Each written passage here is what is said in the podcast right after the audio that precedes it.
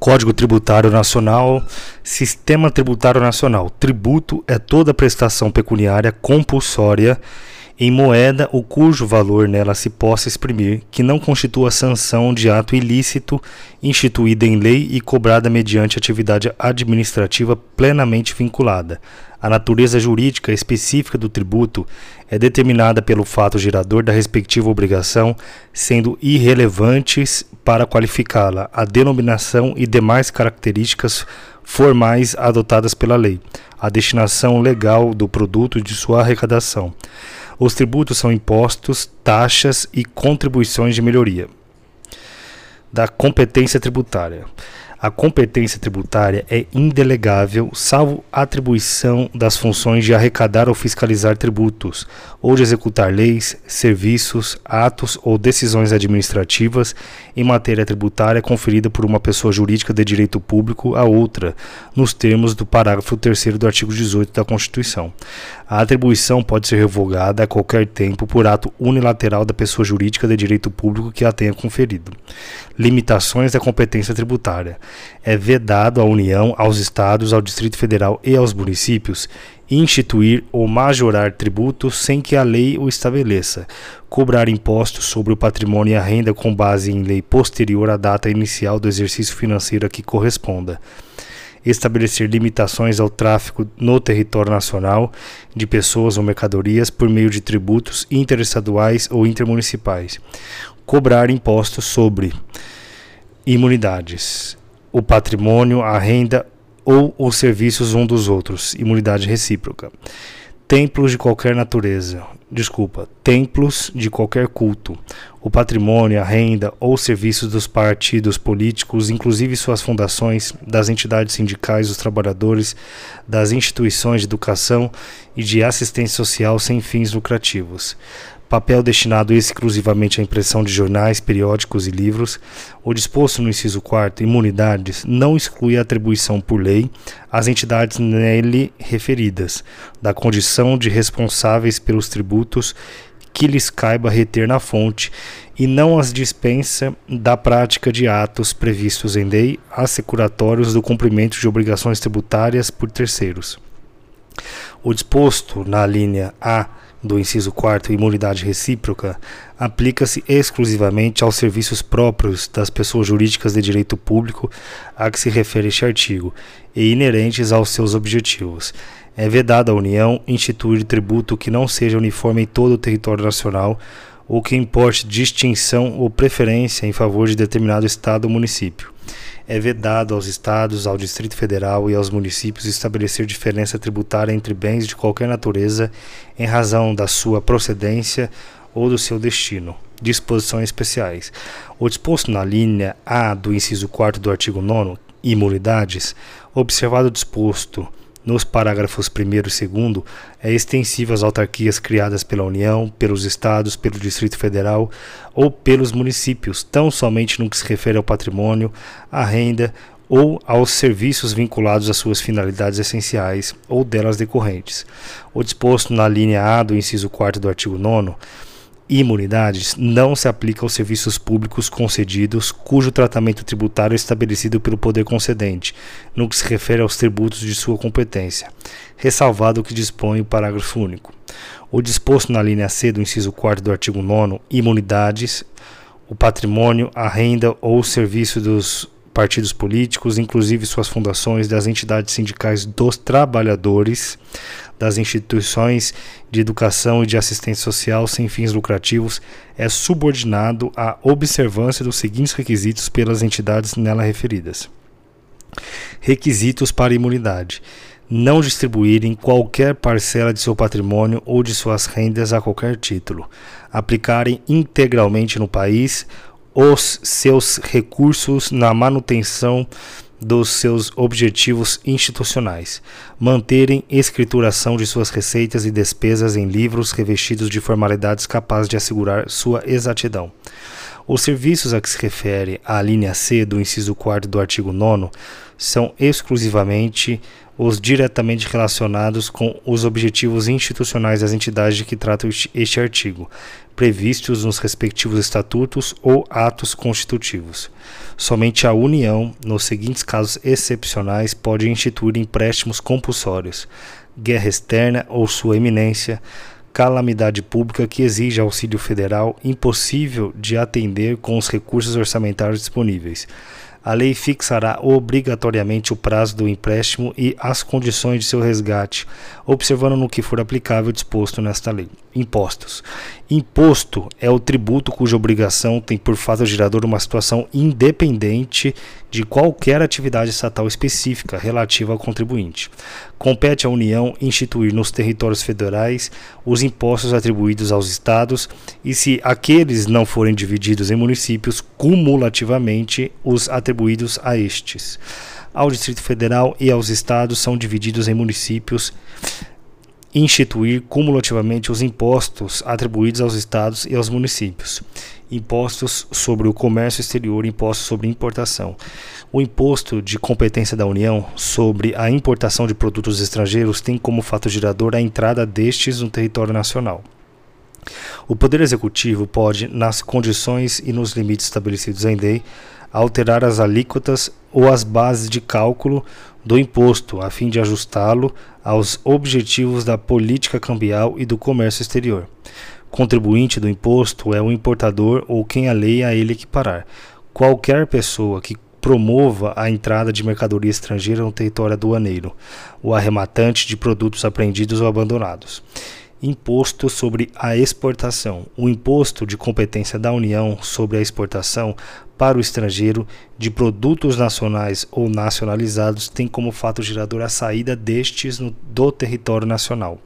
O Poder Executivo pode, nas condições e nos limites estabelecidos em lei, alterar as alíquotas ou as bases de cálculo do imposto, a fim de ajustá-los aos objetivos da política cambial e do comércio exterior impostos, impostos sobre o patrimônio e a renda, imposto sobre a propriedade territorial rural.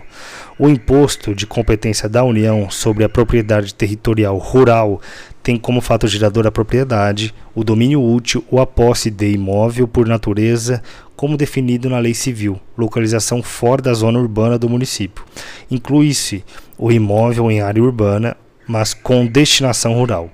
A base de, do cálculo do imposto é o valor fundiário, ou seja, é o valor do imóvel, excluídos os valores relativos a construções, instalações e benfeitorias, culturas permanentes ou temporárias, pastagens cultivadas e melhoradas e florestas plantadas.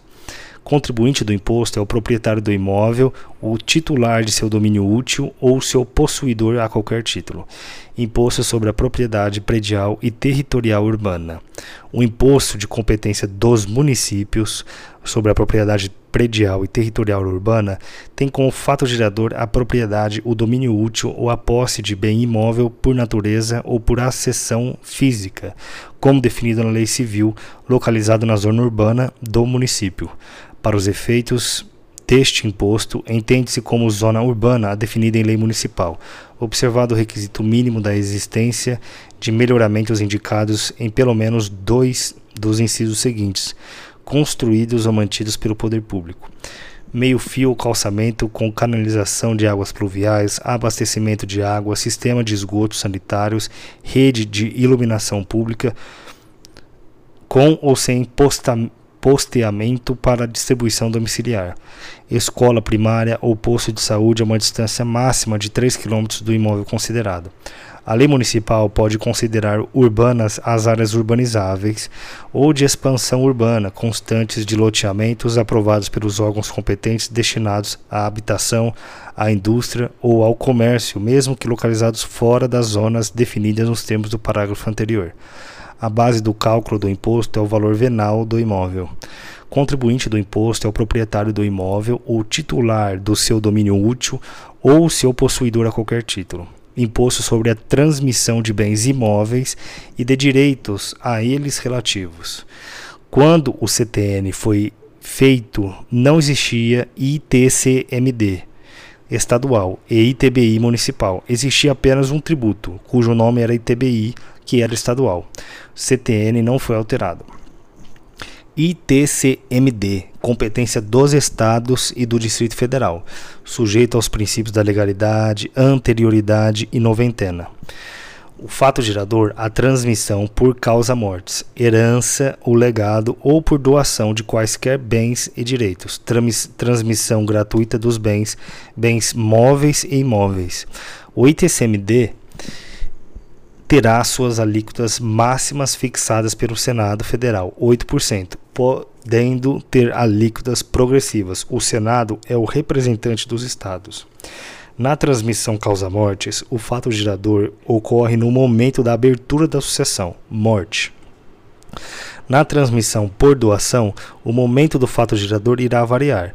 Bens móveis no instante da tradição. Entrega. Bens imóveis, tecnicamente, o fato gerador seria no instante do registro translativo no registro de imóveis. No entanto, as leis estaduais que regem o ITCMD têm exigido o pagamento do imposto antes do registro, devendo o interessado apresentar o recolhimento do tributo como condição para que o registro seja efetivado. Lançamento por declaração. ITBI, competência dos municípios e do Distrito Federal. Sujeito aos princípios da legalidade, anterioridade, noventena, é só sobre bens imóveis. Fato gerador: transmissão de bens a título oneroso ocorre, segundo o Supremo Tribunal Federal, com o registro no cartório de registro de imóveis. As bancas adoram cobrar essa matéria, pois se sabe que na prática o ITBI é cobrado antes disso. A transmissão a qualquer título da propriedade ou do domínio útil de bens imóveis por natureza ou acessão física, como definidos na lei civil.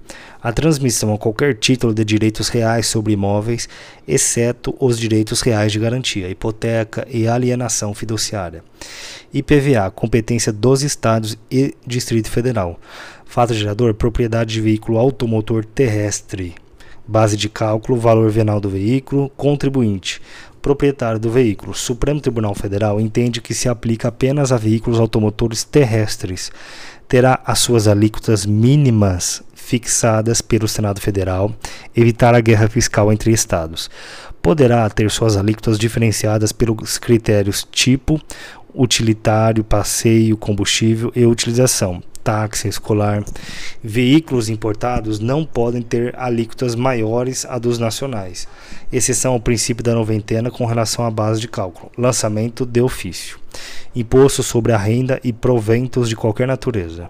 O imposto de competência da União sobre a renda e proventos de qualquer natureza tem como fato gerador a aquisição da disponibilidade econômico-jurídica de renda, assim entendido, o produto do capital, do trabalho ou da combinação de ambos, de provento de qualquer natureza, assim entendidos os acréscimos patrimoniais não compreendidos no inciso anterior.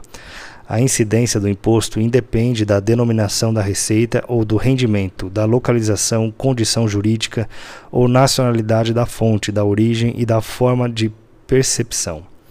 A base de cálculo do imposto é o montante real arbitrado ou presumido da renda ou dos proventos tributáveis.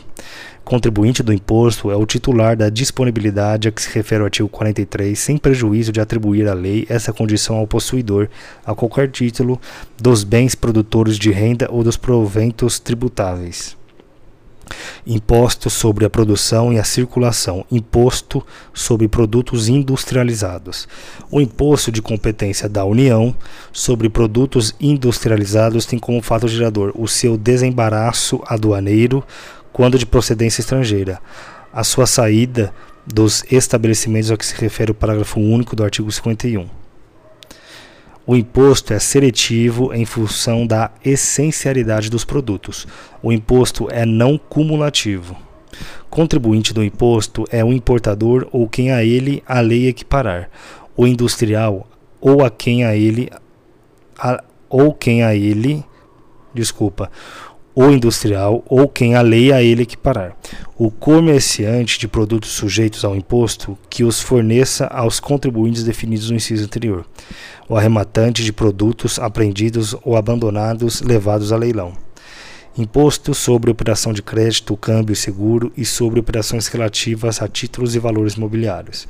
O imposto de competência da União sobre operações de crédito, câmbio e seguro e sobre operações relativas a títulos e valores imobiliários tem como fato gerador quanto às operações de crédito, a sua efetivação pela entrega total ou parcial do montante ou do valor que constitua o objeto da obrigação ou sua colocação à disposição do interessado. Quanto às operações de câmbio, a sua efetivação pela entrega de moeda nacional ou estrangeira ou de documento que a represente, ou sua colocação à disposição do interessado em montante equivalente à moeda estrangeira ou nacional entregue ou posta à disposição por este. Quanto às operações de seguro, a sua efetivação pela emissão da apólice ou do documento equivalente, ou recebimento do prêmio na forma da lei aplicável. Quanto às operações relativas a títulos e valores mobiliários, a emissão, transmissão, pagamento ou resgate destes na forma da lei aplicável. O Poder Executivo pode, nas condições e nos limites estabelecidos em lei, alterar as alíquotas ou as bases de cálculo do imposto, a fim de ajustá-lo aos objetivos da política monetária. Contribuinte do imposto é qualquer das partes na operação tributada, como dispuser a lei.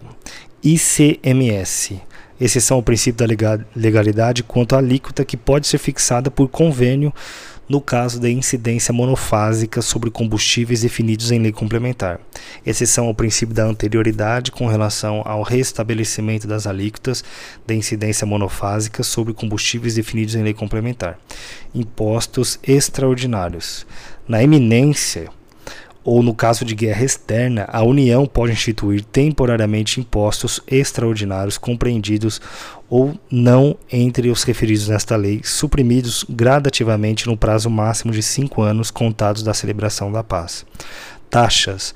As taxas cobradas pela União, pelos Estados, pelo Distrito Federal, pelos municípios, no âmbito de suas respectivas atribuições, têm como fato gerador o exercício regular do poder de polícia ou a utilização efetiva ou potencial de serviço público específico e divisível prestado ao contribuinte ou posto à sua disposição. A taxa não pode ter base de cálculo ou fato gerador idênticos ao que correspondam a imposto nem ser calculado em função do capital das empresas.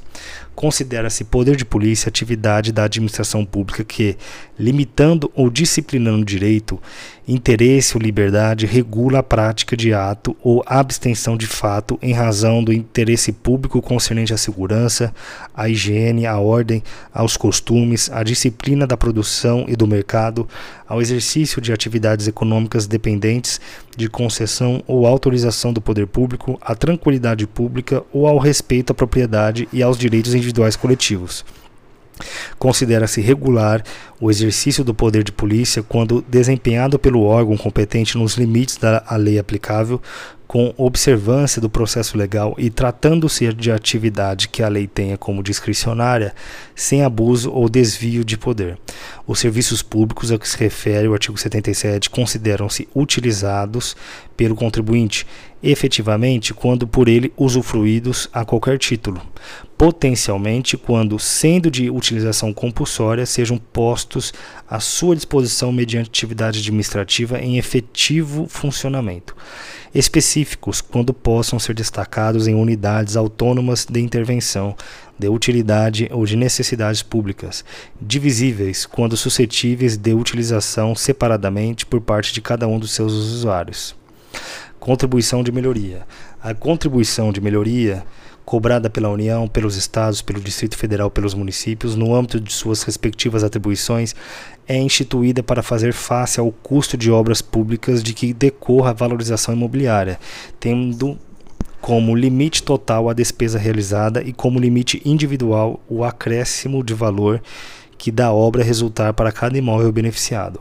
A lei re relativa à contribuição de melhoria observará os seguintes requisitos mínimos: a publicação prévia dos seguintes elementos: memorial descritivo do projeto, orçamento do custo da obra, determinação da parcela do custo da obra a ser financiada pela contribuição, delimitação da zona beneficiada, determinação do fator de absorção do benefício da valorização para toda a zona ou para cada uma de suas áreas diferenciadas nela contidas. fixação de prazo não inferior a 30 dias para impugnação pelos interessados de qualquer dos elementos referidos no inciso anterior. Regulamentação do processo administrativo que dê instrução e julgamento da impugnação a que se refere o inciso anterior, sem prejuízo da sua apreciação judicial. A contribuição relativa a cada imóvel será determinada pelo rateio da parcela do custo da obra a que se refere a linha C do inciso 1 pelos imóveis situados na zona beneficiada em função dos respectivos fatores individuais de valorização. Por ocasião do respectivo lançamento, cada contribuinte deverá ser notificado do montante da contribuição, da forma e dos prazos de seu pagamento e dos elementos que integram o respectivo cálculo normas gerais de direito tributário, legislação tributária, disposições gerais, disposição preliminar. A expressão legislação tributária compreende as leis, os tratados e as convenções internacionais, os decretos e as normas complementares que versem no todo ou em parte sobre tributos e relações jurídicas a eles pertinentes leis, tratados e convenções internacionais e decretos. Somente a lei pode estabelecer a instituição de tributos ou a sua extinção, princípio da legalidade, a majoração de tributos ou sua redução, a definição do fato gerador, a fixação de alíquota do tributo e de sua base de cálculo, a cominação de penalidades, exclusão, suspensão, extinção de créditos tributários ou de dispensa ou redução de penalidades, equipara-se à majoração do tributo à modificação da sua base de cálculo, que importe em torná-lo mais oneroso. Não constitui majoração de tributo para os fins do disposto no inciso 2 deste artigo a atualização do valor monetário da respectiva base de cálculo.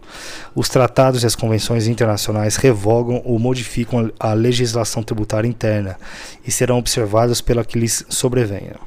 Normas complementares são normas complementares das leis, dos tratados e das convenções internacionais e dos decretos, os atos normativos expedidos pelas autoridades administrativas. Atos administrativos normativos. As decisões do, dos órgãos singulares ou coletivos de jurisdição administrativa, a que a lei atribua eficácia normativa. Decisões administrativas normativas as práticas reiteradamente observadas pelas autoridades administrativas, práticas administrativas, os convênios que entre si celebrem a União, os estados, o Distrito Federal e os municípios, convênios. Vigência da legislação tributária. A vigência no espaço e no tempo da legislação tributária rege-se pelas disposições legais aplicáveis às normas jurídicas em geral, ressalvado o previsto neste capítulo. Entrará em vigor 45 dias depois de sua publicação e, se no exterior, três meses. A legislação tributária dos estados, do Distrito Federal e dos municípios vigora no país fora dos respectivos territórios, nos limites em que lhe reconheçam extraterritorialidade os convênios de que participem, ou do que disponham esta ou outras leis de normas gerais expedidas pela União. Salvo disposição em contrário, entram em vigor. Normas especiais de vigência, a regra para vigência no tempo está estabelecida aqui neste artigo 103, sendo que nos casos omissos aplica-se a regra geral da LINDB. Então vamos lá. Salvo disposição em contrário, entram em vigor os atos administrativos a que se refere o inciso 1 do artigo 100, que é os atos normativos expedidos pelas autoridades administrativas, na data da sua publicação. As decisões a que se refere o inciso 2 do artigo 100, que as decisões dos órgãos singulares ou coletivos de jurisdição administrativa a que a lei atribui eficácia normativa, quanto a seus efeitos normativos 30 dias após a data de sua publicação. Os convênios a que se refere o inciso 4 do artigo 100, os convênios que entre si celebrem a União, os Estados, o Distrito Federal e os municípios, na data neles prevista. Entram em vigor no primeiro dia do exercício seguinte aquele que ocorra a sua publicação os dispositivos de lei referentes a impostos sobre o patrimônio ou a renda, que instituem ou majoram tais impostos, que definem novas hipóteses de incidência, que extinguem ou reduzem isenções, salvo se a lei dispuser de maneira mais favorável ao contribuinte, observado o disposto no artigo 178, regra especial de vigência aplicação da legislação tributária. A legislação tributária aplica-se imediatamente aos fatos geradores futuros e aos pendentes. A lei aplica-se a ato ou fato pretérito. Exceções ao princípio. Em qualquer caso, quando seja expressamente interpretativa, excluída a aplicação de penalidade em infração dos dispositivos interpretados. Tratando-se de ato não definitivamente julgado, quando deixe de defini-lo como infração, quando deixe de tratá-lo como contrário a qualquer exigência de ação ou omissão, desde que não tenha sido fraudulento e não tenha implicado em falta de pagamento de tributo quando lhe comine penalidade menos severa que a prevista na lei vigente ao tempo da sua prática. Interpretação e integração da legislação tributária. Na ausência de disposição expressa, a autoridade competente para aplicar a legislação tributária utilizará sucessivamente, na ordem indicada, a analogia, os princípios gerais de direito tributário, os princípios gerais de direito público, a equidade. O empregado o emprego da analogia não poderá resultar na exigência de tributo não previsto em lei. O emprego da equidade não poderá resultar na dispensa do pagamento de tributo devido. Os princípios gerais de direito privado utilizam-se para a pesquisa da definição do conteúdo e do alcance de seus institutos, conceitos e formas, mas não para a definição dos respectivos efeitos tributários. A lei tributária não pode alterar a definição, o conteúdo e o alcance de institutos, conceitos e formas de direito privado, utilizados expressa ou implicitamente pela Constituição Federal, pelas constituições dos estados ou pelas leis orgânicas do Distrito Federal ou dos municípios para definir ou limitar competências tributárias interpreta-se literalmente a legislação tributária que disponha sobre suspensão ou exclusão do crédito tributário, outorga de isenção, dispensa do cumprimento de obrigações tributárias acessórias. A lei tributária que define infrações que lhe combina penalidades interpreta-se mane da maneira mais favorável ao acusado em caso de dúvida quanto à capitulação legal do fato, a natureza ou as circunstâncias materiais do fato, ou a natureza ou a extensão dos seus efeitos, a autoria, imputabilidade ou punibilidade, a natureza da penalidade aplicável ou a sua graduação. Obrigação tributária disposições gerais. A obrigação tributária é principal ou acessória. A obrigação principal surge com a ocorrência do fato gerador. Tem por objeto o pagamento de tributo ou penalidade pecuniária e extingue-se juntamente com o crédito dela decorrente. A obrigação acessória decorre da legislação tributária e tem por objeto as prestações positivas ou negativas nela previstas no interesse da arrecadação ou da fiscalização dos tributos, caráter instrumental. A obrigação acessória, pelo simples fato da sua inobservância, converte-se em obrigação principal relativamente à penalidade pecuniária. Descumprimento da obrigação acessória é fato gerador de obrigação principal. Fato gerador. Fato gerador da obrigação principal é a situação definida em lei como necessária e suficiente à sua ocorrência. Fato gerador da obrigação acessória é qualquer situação que, na forma da legislação aplicável, impõe a prática ou a abstenção de ato que não configure obrigação principal. Salvo disposição de lei em contrário, considera-se ocorrido o fato gerador e existentes os seus efeitos, tratando-se de situação de fato, desde o momento em que o se verifiquem as circunstâncias materiais necessárias a que produz os efeitos que normalmente lhe são próprios. Tratando-se de situação jurídica, desde o momento em que esteja definitivamente constituída nos termos de direito aplicável. A autoridade administrativa poderá desconsiderar atos ou negócios jurídicos praticados com a finalidade de dissimular a ocorrência do fato gerador do tributo ou a natureza dos elementos constitutivos da obrigação tributária, observados os procedimentos a serem estabelecidos em lei ordinária. Norma de anti-elisão fiscal, mas o correto seria anti-elusão. A definição legal do fato gerador é interpretada abstraindo-se da validade jurídica dos atos efetivamente praticados pelos contribuintes responsáveis ou terceiros, bem como da natureza do seu objeto ou dos seus efeitos, dos efeitos dos fatos efetivamente ocorridos. Sujeito ativo. Sujeito ativo da obrigação é a pessoa jurídica de direito público, titular da competência para exigir o seu cumprimento. Competência tributária. Sujeito passivo, disposições gerais. Sujeito passivo da obrigação principal é a pessoa obrigada ao pagamento de tributo ou penalidade pecuniária.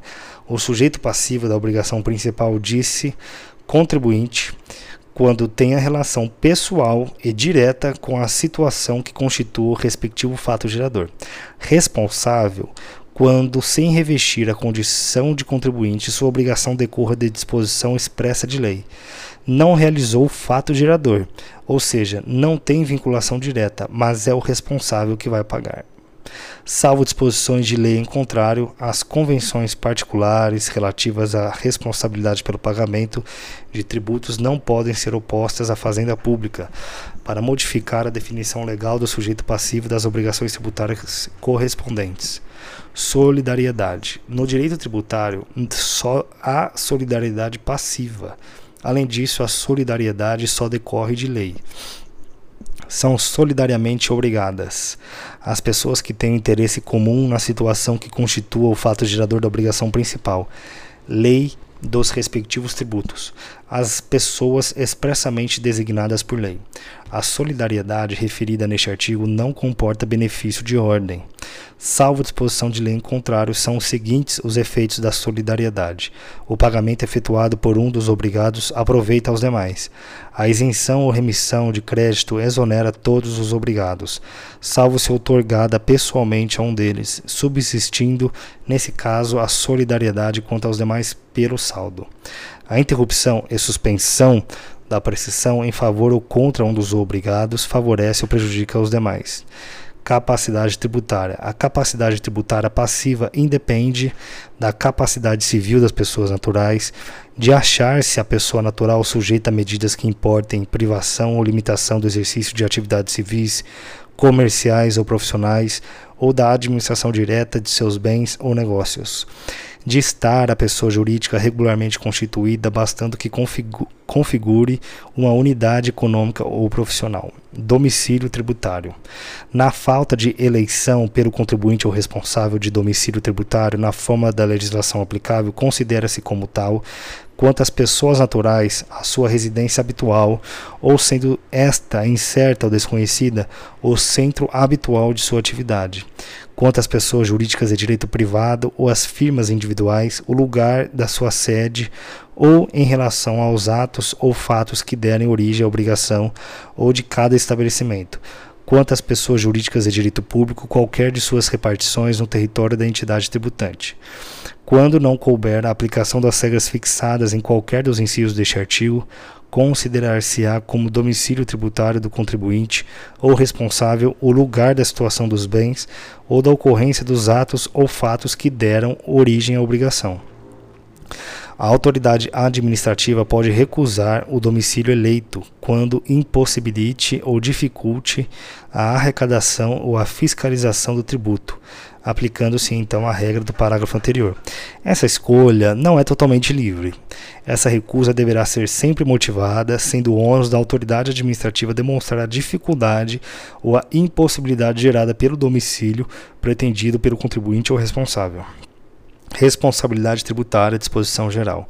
Sem prejuízo do disposto neste capítulo, a lei pode atribuir de modo expresso a responsabilidade pelo crédito tributário à terceira pessoa, vinculada ao fato gerador da respectiva obrigação, excluindo a responsabilidade no sentido comum do contribuinte ou atribuindo-a a este em caráter supletivo do cumprimento total ou parcial da referida obrigação responsabilidade dos sucessores.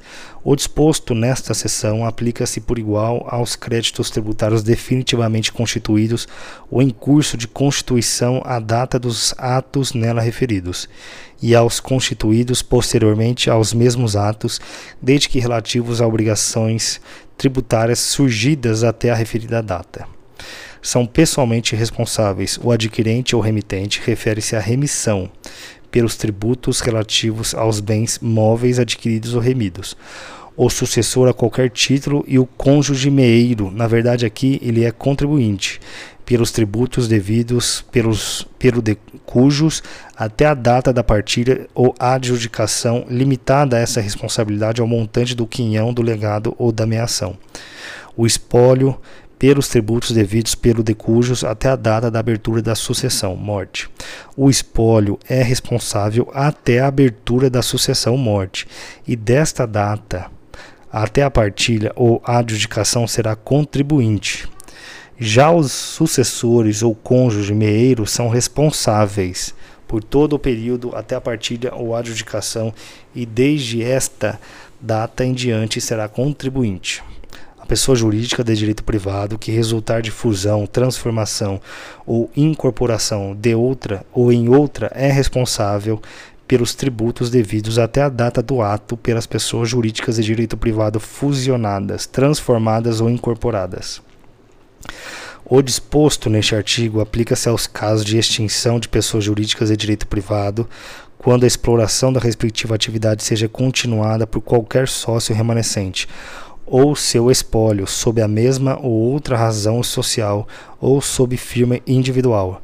A pessoa natural ou jurídica de direito privado que adquirir de outra por qualquer título, fundo de comércio ou estabelecimento comercial, industrial ou profissional e continuar a respectiva exploração sob a mesma ou outra razão social ou sob firma ou nome individual, responde pelos tributos relativos ao fundo ou estabelecimento adquirido devidos até a data do ato. Integralmente, se até devidos a devidos até a data do ato integralmente, se o alienante cessar a exploração do comércio, indústria ou atividade, subsidiariamente com o alienante, se este prosseguir na exploração ou iniciar dentro de seis meses a contar da data da alienação nova atividade no mesmo ou em outro ramo de, de comércio, indústria ou profissão.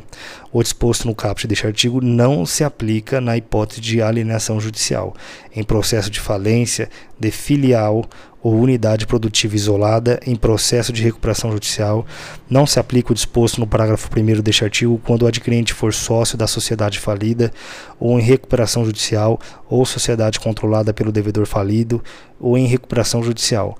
Perante em linha reta ou colateral, desculpa, parente em linha reta ou colateral até o quarto grau, consanguíneo ou afim do dever do devedor falido ou em recuperação judicial ou de qualquer de seus sócios, ou identificado como agente do falido ou do devedor em recuperação judicial com o objetivo de fraudar a sucessão tributária. Em processo da falência, o produto da alienação judicial de empresa, filial ou unidade produtiva isolada permanecerá em conta de depósito à disposição do juízo de falência pelo prazo de um ano, contado da data da alienação, somente podendo ser utilizado para o pagamento de créditos extraconcursais ou de créditos que preferem ao tributário. Responsabilidade de terceiros.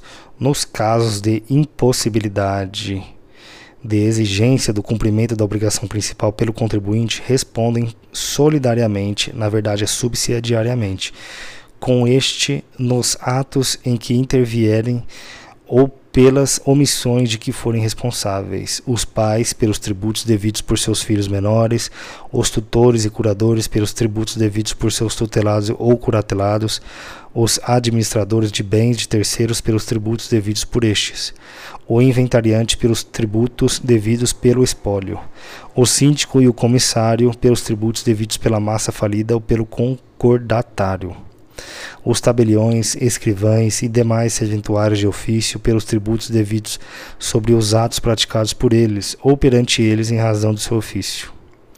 Os sócios no caso de liquidação de sociedade de pessoas. O disposto neste artigo só se aplica em matéria de penalidades às de caráter moratório.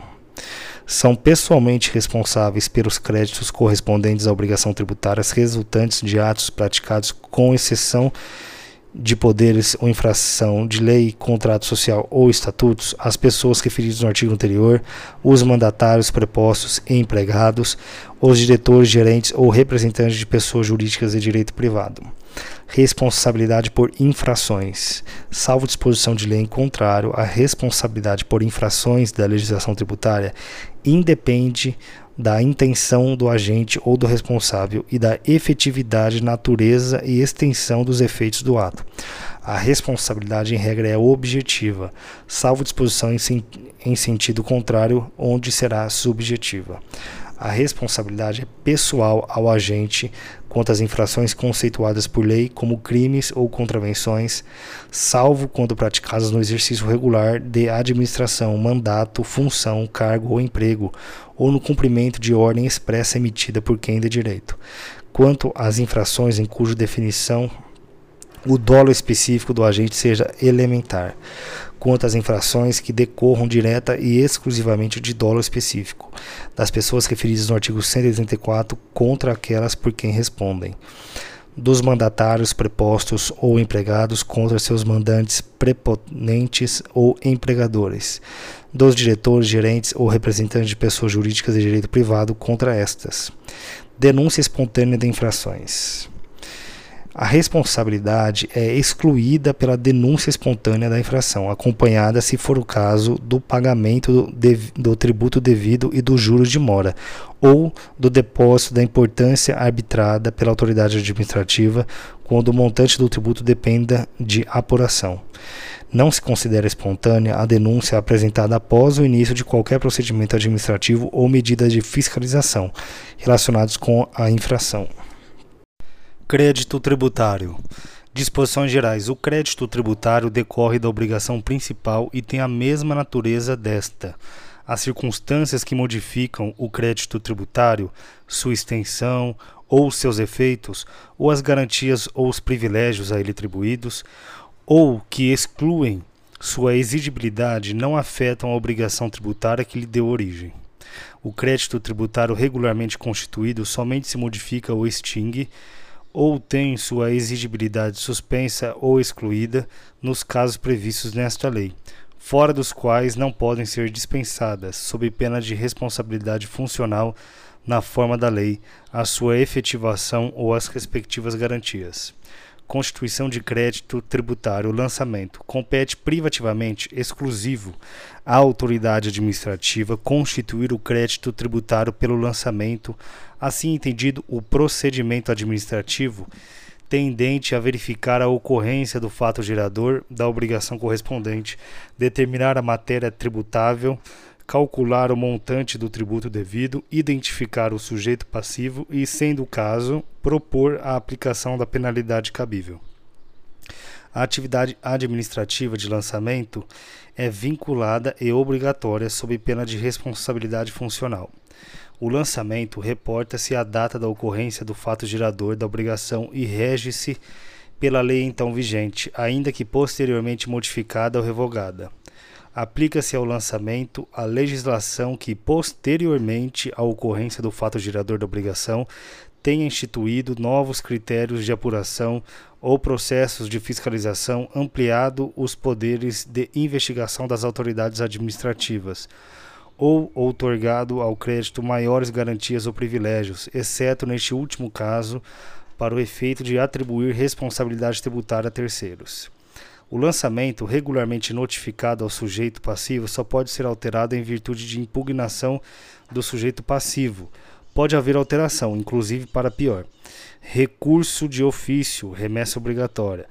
Of iniciativa de ofício da autoridade administrativa nos casos previstos no artigo 149 decorre do princípio da autotutela. Não se autoriza correção com base em erro de direito, mas seria interpretar a norma jurídica com outros critérios. Somente pode com relação ao erro de fato. Modalidades de lançamento. O lançamento é efetuado com base na declaração do sujeito passivo ou de terceiro, quando um ou outro, na forma da legislação tributária, presta à autoridade administrativa informações sobre matéria de fato indispensáveis à sua efetivação. A retificação da declaração por iniciativa do próprio declarante, quando vise a reduzir ou a excluir tributo, só é admissível mediante comprovação do erro em que se funde e antes de notificado o lançamento. Os erros contidos na declaração e apuráveis pelo seu exame serão retificados de ofício pela autoridade administrativa a que competir a revisão daquela. Lançamento por arbitramento quando o cálculo do tributo tenha por base ou tome em consideração o valor ou preço de bens, direitos, serviços ou atos jurídicos, a autoridade lançadora, mediante processo regular, arbitrará aquele valor ou preço sempre que sejam omissos ou não mereçam fé as declarações ou os esclarecimentos prestados, ou os documentos expedidos pelo sujeito passivo ou pelo terceiro legalmente obrigado, ressalvada em caso de contestação, avaliação contraditória, administrativa ou judicial. Lançamento de ofício. O lançamento é efetuado e revisto de ofício pela autoridade administrativa nos seguintes casos: quando a lei assim o determine, quando a declaração não seja prestada por quem de direito no prazo e na forma da legislação tributária, quando a pessoa legalmente obrigada, embora tenha prestado declaração nos termos do inciso anterior, deixe de atender no prazo e na forma da legislação tributária a pedido de esclarecimento formulado pela autoridade administrativa, recuse-se a prestá-lo ou não o preste satisfatoriamente a juízo daquela autoridade quando se comprove falsidade, erro ou omissão quanto a qualquer elemento definido na legislação tributária como sendo de, de declaração obrigatória. Quando se comprove omissão ou inexatidão por parte da pessoa legalmente obrigada no exercício da atividade a que se refere o artigo seguinte. Quando se comprove ação ou omissão do sujeito passivo ou de terceiro legalmente obrigado que dê lugar à aplicação de penalidade pecuniária quando se comprove que o sujeito passivo ou terceiro em benefício daquele agiu com dolo, fraude ou simulação, quando deva ser apreciado fato não conhecido ou não provado por ocasião do lançamento anterior, quando se comprove que no lançamento anterior ocorreu fraude ou falta funcional da autoridade que o efetuou, ou omissão pela mesma autoridade de fato ou formalidade especial. A revisão do lançamento só pode ser iniciada enquanto não extinto o direito da fazenda pública. Lançamento por homologação. O lançamento por homologação, que ocorre quanto aos tributos cuja legislação atribua ao sujeito passivo o dever de antecipar o pagamento sem prévio exame da autoridade administrativa, opera-se pelo ato em que a referida autoridade, tomando conhecimento da atividade assim exercida pelo obrigado, expressamente a homologa. Se a lei não fixar prazo à homologação, necessariamente lei complementar, será ele de cinco anos a contar da ocorrência do fato gerador. Expirado esse prazo, sem que a Fazenda Pública se tenha pronunciado, considerando-se homologado o lançamento e definitivamente extinto o crédito, homologação tácita, salvo se comprovada a ocorrência de dolo ou fraude e simulação fraude ou simulação. Suspensão do crédito tributário. Disposições gerais. Suspendem a exigibilidade do crédito tributário rol taxativo. Moratória. O depósito do seu montante integral, as reclamações e os recursos nos termos das, das leis reguladoras do processo tributário administrativo, a concessão de medida liminar em mandado de segurança, a concessão de medida liminar ou de tutela antecipada em outras espécies de ação judicial o parcelamento. O disposto neste artigo não dispensa o cumprimento das obrigações acessórias dependentes da obrigação principal cujo crédito seja suspenso ou dela consequentes. Moratória. A moratória somente pode ser concedida em caráter geral pela pessoa jurídica de direito público competente para instituir o tributo a que se refira. Pela União, quanto aos atributos de competência dos estados, do Distrito Federal ou dos municípios, quando simultaneamente concedida quanto aos tributos de competência federal e as obrigações de direito privado. Em caráter individual, por despacho da autoridade administrativa, desde que autorizada por lei nas condições do inciso anterior.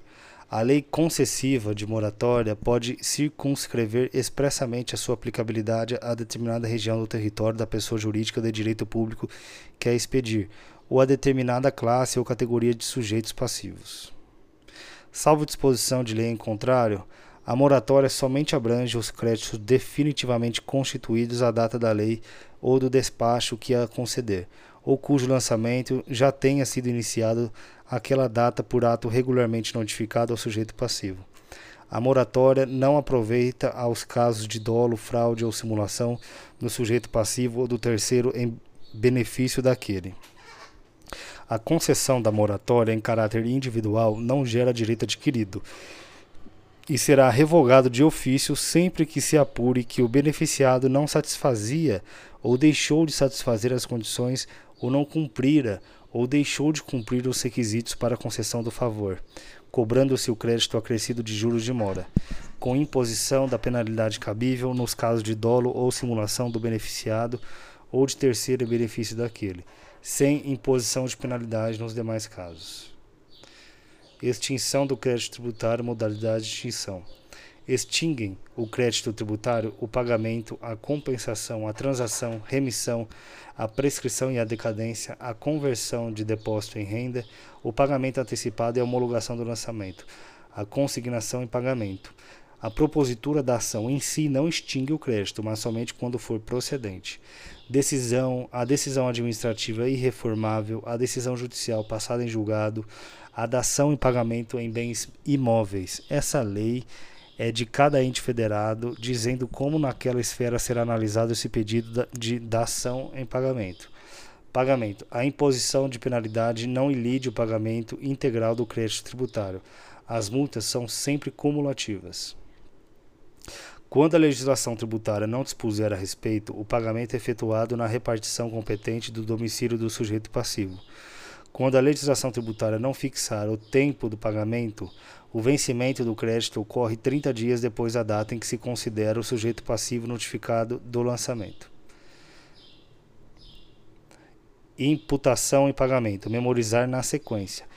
Existindo simultaneamente dois ou mais débitos vencidos do mesmo sujeito passivo para com a mesma pessoa jurídica de direito público, relativos ao mesmo ou a diferentes tributos ou provenientes de penalidade pecuniária ou juros de mora, a autoridade administrativa competente para receber o pagamento determinará a respectiva imputação obedecida às seguintes regras na ordem em que enumeradas. Em primeiro lugar, aos débitos por obrigação própria, contribuinte. Em segundo lugar, aos decorrentes de responsabilidade tributária responsável.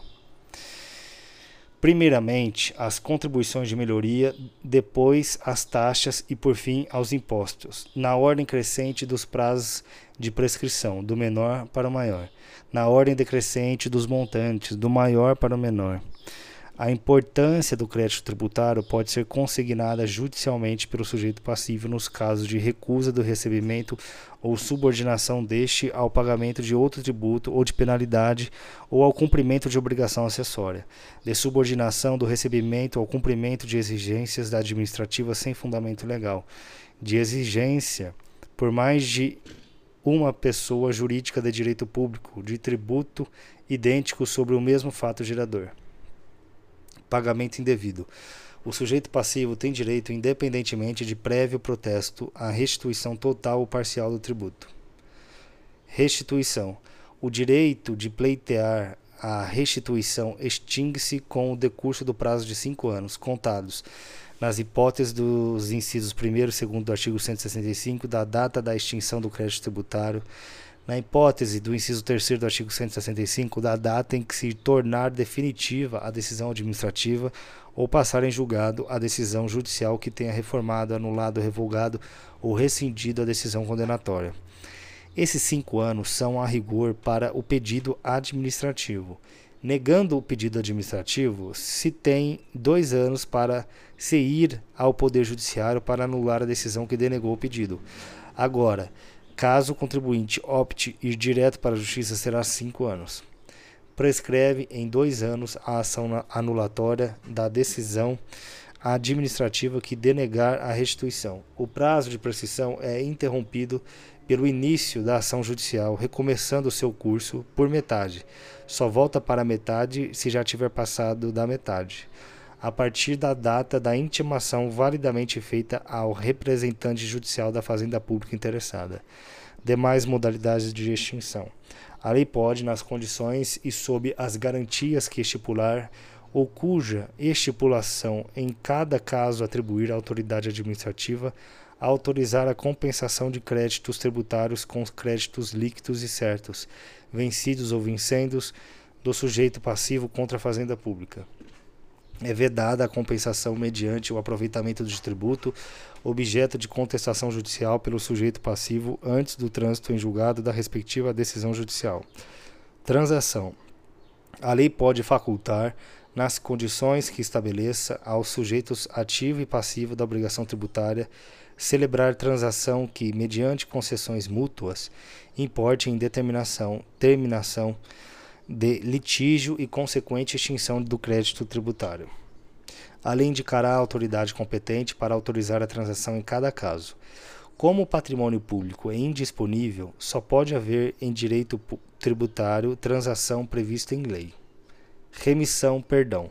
A lei pode autorizar a autoridade administrativa a conceder por despacho fundamentado remissão total ou parcial do crédito tributário, atendendo à situação econômica do sujeito passivo, ao erro ou ignorância excusáveis do sujeito passivo quanto à matéria de fato, a diminuta importância do crédito tributário, a considerações de equidade em relação com as características pessoais ou materiais do caso, a condições peculiares a determinada região do território da entidade tributante. O despacho referido neste artigo não gera direito adquirido, aplicando-se quando cabível o disposto no artigo 155. O direito de a Fazenda Pública constituir o crédito tributário extingue-se após cinco anos contados. Do fato gerador ao lançamento corre o prazo decadencial e do lançamento até o ajuizamento é prescricional. Então, contados do primeiro dia do exercício seguinte, aquele em que o lançamento poderia ter sido efetuado. Regra geral é aplicável fundamentalmente para lançamento de ofício ou e por declaração. Da data em que se tornar definitiva a decisão que houver anulado por vício formal o lançamento anteriormente efetuado. Regra de anulação de lançamento por vício formal. O vício material não se atrapalha desculpa, não se trabalha, pois aqui o lançamento não era sequer para ter existido. A ação para a cobrança do crédito tributário prescreve em cinco anos, contados da data da sua constituição definitiva. A prescrição se interrompe pelo despacho do juiz que ordenar a citação em execução fiscal, pelo protesto judicial, por qualquer ato judicial que constitua em mora o devedor, por qualquer ato inequívoco, ainda que extrajudicial, que importe em reconhecimento do débito pelo devedor. Exclusão de crédito tributário. Disposições gerais. Excluem o crédito tributário a isenção. Exclui o crédito tributário relativo ao tributo. Isenção é a dispensa legal do pagamento do tributo devido, é causa de não incidência. A anistia exclui o crédito tributário relativo a infrações anistia, perdão legal de infrações, tendo como consequência a proibição de que sejam lançadas as respectivas penalidades pecuniárias. Só pode ser concedida após o cometimento da infração e antes do lançamento de penalidade pecuniária. A exclusão do crédito tributário não dispensa o cumprimento das obrigações acessórias, dependentes da obrigação principal cujo crédito seja excluído, ou dela consequente. Remissão perdoa tributo e multa. A diferença é que na remissão o lançamento já foi feito e aqui se impede o lançamento. Isenção. A isenção, ainda quando prevista em contrato, é sempre decorrente de lei que especifique as condições e requisitos exigidos para sua concessão, os tributos a que se aplica e, sendo o caso, o prazo de sua duração. A isenção pode ser restrita a determinada região do território da entidade tributante em função de condições a ela peculiares. Salvo disposição de lei em contrário, a isenção não é extensiva às taxas e às contribuições de melhoria, aos tributos instituídos posteriormente à sua concessão. A isenção, salvo se concedida por prazo certo e em função de determinadas condições, pode ser revogada ou modificada por lei. A isenção, quando não concedida em caráter geral, é efetivada em cada caso por despacho da autoridade administrativa em requerimento com o qual o interessado faça a prova do preenchimento das condições e do cumprimento dos requisitos previstos em lei ou contrato para sua concessão. Anistia. A anistia abrange exclusivamente as infrações cometidas anteriormente à vigência da lei que a concede, não se aplicando os atos aos atos qualificados em lei como crimes ou contravenções e aos que, mesmo sem essa qualificação, sejam praticados com dolo, fraude ou simulação pelo sujeito passivo ou por terceiro em benefício daquele. Salvo disposição em contrário, as infrações resultantes de conluio entre duas ou mais pessoas naturais ou jurídicas. A anistia, quando concedida em caráter geral, é efetivada em cada caso por despacho da autoridade administrativa em requerimento com a qual o interessado faça prova do preenchimento das condições e do cumprimento dos requisitos previstos em lei para sua concessão. Garantias e privilégios do crédito tributário. Disposições gerais. São regras que facilitam a entrada do Estado no patrimônio do particular para coativamente receber o seu crédito. Garantias são regras que permitem ao Estado pegar uma parcela do patrimônio do contribuinte que nenhum outro credor poderia utilizar. Pode haver garantias em lei ordinárias, artigo 183. Privilégios são regras que colocam o Estado em uma posição de vantagens sobre os demais credores nos processos em que há cobrança coletiva de crédito, e o grande exemplo é o processo de falência, recuperação judicial, inventário, arrolamento e liquidação de empresas presume-se fraudulenta a alienação ou oneração de bens ou rendas ou seu começo por sujeito passivo em débito para com a fazenda pública por crédito tributário regularmente inscrito como dívida ativa. O disposto neste artigo não se aplica na hipótese de terem sido reservados pelo devedor bens ou rendas suficientes ao total pagamento da dívida inscrita. O fisco quando inscreve em dívida ativa, ele publica no Diário Oficial, o que gera a presunção que o contribuinte está ciente. Ao contrário do Código de Processo Civil, o Código Tributário Nacional exige que se esgote os outros meios para penhora online. Na hipótese de o devedor tributário devidamente citado não pagar nem apresentar bens à penhora no prazo legal e não forem encontrados bens penhoráveis, o juiz determinará a indisponibilidade de seus bens e direitos, comunicando a decisão preferencialmente por meio eletrônico aos órgãos e entidades que promovem registros de transferência de bens, especialmente ao registro público de imóveis e às autoridades supervisoras do mercado bancário e do mercado de capitais, a fim de que, no âmbito de suas atribuições, façam cumprir a ordem judicial. Preferências. O crédito tributário prefere a qualquer outro, seja qual for sua natureza ou o tempo de sua constituição, ressalvados os créditos decorrentes da legislação do trabalho ou do acidente de trabalho. Na falência, o crédito tributário não prefere os, aos créditos extraconcursais ou às importâncias passíveis de restituição, nos termos da lei falimentar, nem aos créditos com garantia real, no limite do valor do bem gravado. A lei poderá estabelecer limites e condições para a preferência dos créditos decorrentes da legislação do trabalho, e a multa tributária prefere apenas aos créditos, créditos subordinados. A Lei 11.101 estabeleceu um limite de 150 salários mínimos por credor trabalhista. Mas se perguntar segundo o Código Tributário Nacional, marcar falso, pois o CTN não estabelece limite.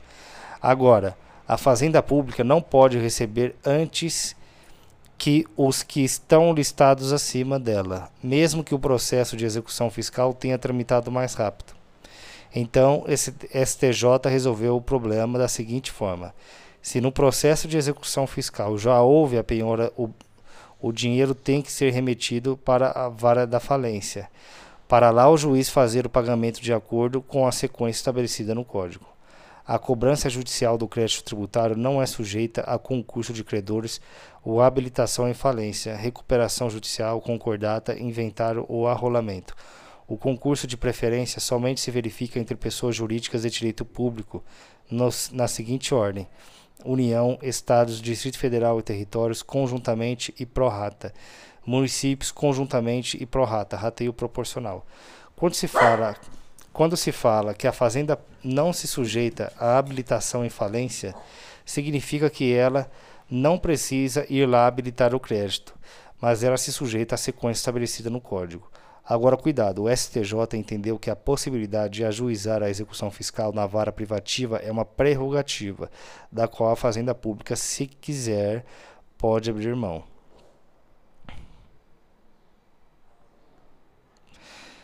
Não é vedada a divulgação de informações relativas a representações fiscais para fins penais, inscrições na dívida ativa da Fazenda Pública, parcelamento ou moratória.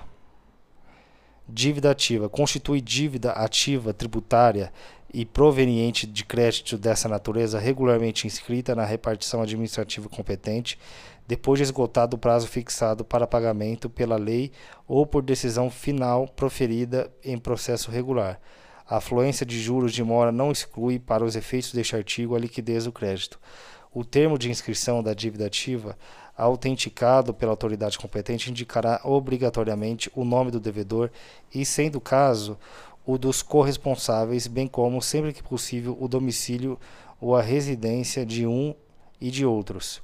A quantia devida e a maneira de calcular os juros de mora acrescidos, a origem e natureza do crédito mencionada especificamente à disposição da lei em que seja fundado, a data em que foi escrita, sendo o caso o número do processo administrativo de que se originar o crédito.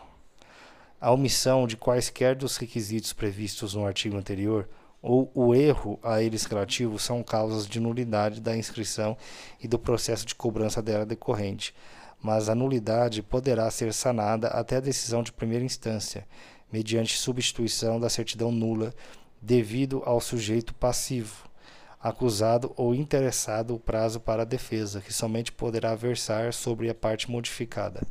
A dívida regularmente inscrita goza da presunção de certeza e liquidez e tem o efeito de prova pré-constituída. A presunção a que se refere este artigo é relativa e pode ser elidida por prova inequívoca a cargo do sujeito passivo ou do terceiro que aproveite.